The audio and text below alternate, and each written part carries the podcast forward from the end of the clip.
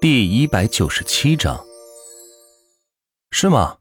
难道东来老板不知道外国人把茶叶进口后都做了些什么吗？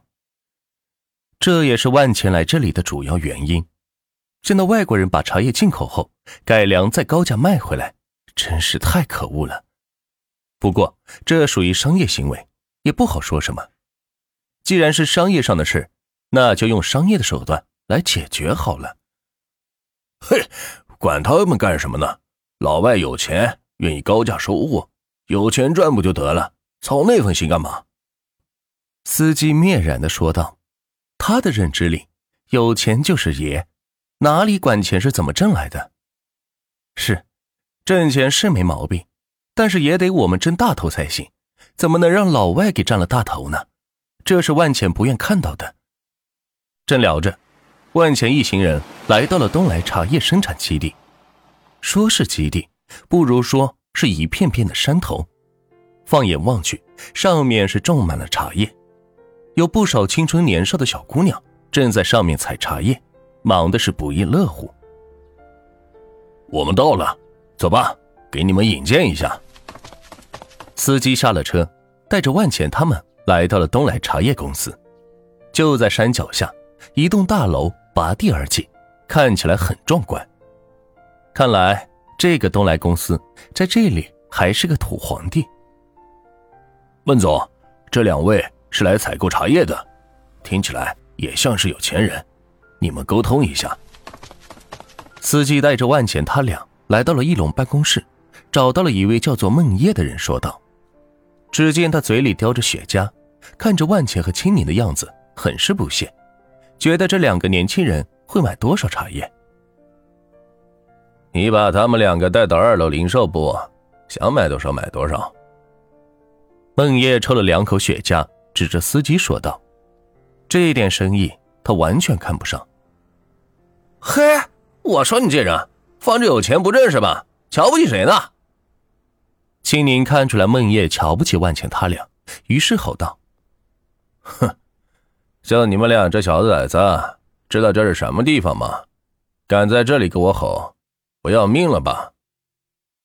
孟叶将腿放下，把手中的雪茄在烟灰缸里摁灭，说道：“敢威胁老子，我抽你丫的！”青宁暴脾气上来，拦都拦不住，上去要动手。青宁，万钱出声制止住他。青宁见万钱发话，才停止脚步。恶狠狠的瞪住孟叶，哼，原来是两个愣头青，会说送客吧。孟叶不屑的说道，然后转动椅子，背对着万茜他们。对于这样的人，他是看都懒得看。司机见场面闹得这么僵，知道这生意不好做了，过去拉着青柠说道：“小兄弟，看来咱们无缘，你们到别地找找吧。”青宁根本不带理会他的，只听万钱的话。你们每年、每季、每月、每天的茶叶，我全要了。万钱坐在对面的沙发上，翘起二郎腿说道：“看来东来公司还是有些实力的，不然也不会对上门采购的人这么嚣张。”呵呵，这小哥说话有点意思呀，让我看看。你是带了两万还是三万？孟叶饶有兴趣的转过身问道：“喂，撒贝，把古镇司机的信息发给我。”万浅给撒贝打电话说道：“是，万总。”待会儿，万浅收到了一份长长的名单信息：千惠，年龄五十四，家住古镇第二街区，做司机八年了，丰年。年龄二十八，家住在古镇丰田县，做司机三年了。万钱将东来茶叶基地入驻贤通约车平台的司机信息都报了一遍，当然不包括孟叶，他才不屑入驻这样的平台，但是依然对这个平台很尊敬，觉得小小一个网约车平台手段雷厉风行，短短一周时间就将原来的平台给竞争下去，虽然没有参与后台运营。但是这其中的花费也是可想而知的。这，是我的公司。万茜念完后，见到孟叶以及旁边千惠的表情后，知道自己的目的已经达到了。孟叶没有怀疑万茜说的话，能够得到这种后台详细信息的，不是黑客，就是公司内部人士。而通过一个电话就拿得到这份资料，恐怕只有董事长有这个级别了吧？会说，看茶。孟叶一反常态的说道。千惠愣了一下，赶紧从旁边柜子中取出一个精致的容器，然后来到旁边天然泉水处，接了一小壶水，拿到了桌前，细致的将茶叶放入了杯中，由泉水缓缓流出的水浸泡而成。怎么称呼？孟叶起身对万钱说道：“对于这种级别公司的董事长，还是值得孟叶亲自接见的。”虽说市值可能与东来茶叶的市值不相上下，但是其操作公司的手段却被孟叶深深佩服。姓万，万钱。万钱伸出手说道：“久仰久仰。”孟叶伸出手与万钱握在一起，此时才发现这个年轻人似乎在哪里见过，但又是想不起来。若是孟叶知道钱通集团的其他项目之后，估计会对万钱更加重视吧。这是我们基地最好的茶叶，您品尝一下。孟叶伸出右手，示意万钱坐下来，与他平起平坐，可见此时已经认可了万钱。万钱安安稳稳的坐了下来，接过千惠递来的茶杯，缓缓抿了一口，嗯，好茶，沁人心脾。万钱尝了一口，说道。对于茶叶，他并没有什么研究，什么味道呀、器皿呀、泡茶用的水呀、温度控制啊等等都不知道，只知道茶是用来喝的，所以面对这杯好茶，也找不到其他的形容词来说，只能直接的表达自己的感觉。好，果然是喝茶之人。孟叶突然说道：“对于万钱的形容词，孟叶觉得十分贴切。”若不是对茶叶既有研究的人，怎么可能用出这么贴切的词汇呢？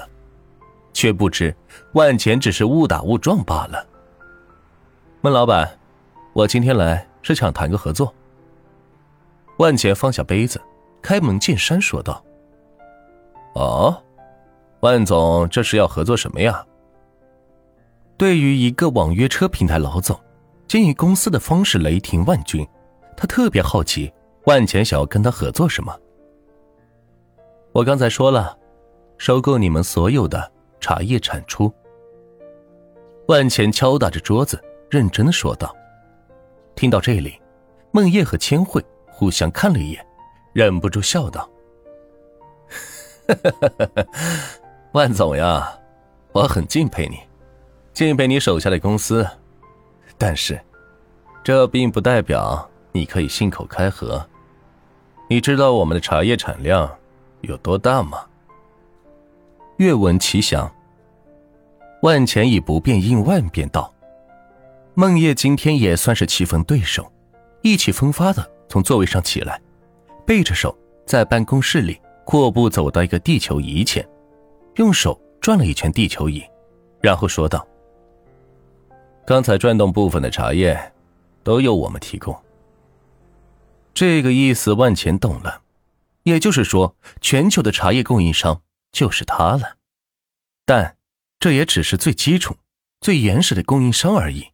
至于加工什么的，就不是他们所做的事情了。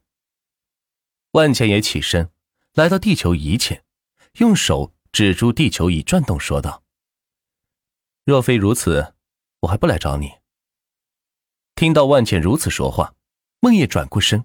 摇了摇头，笑着说道：“ 小伙子，你还是太年轻啊！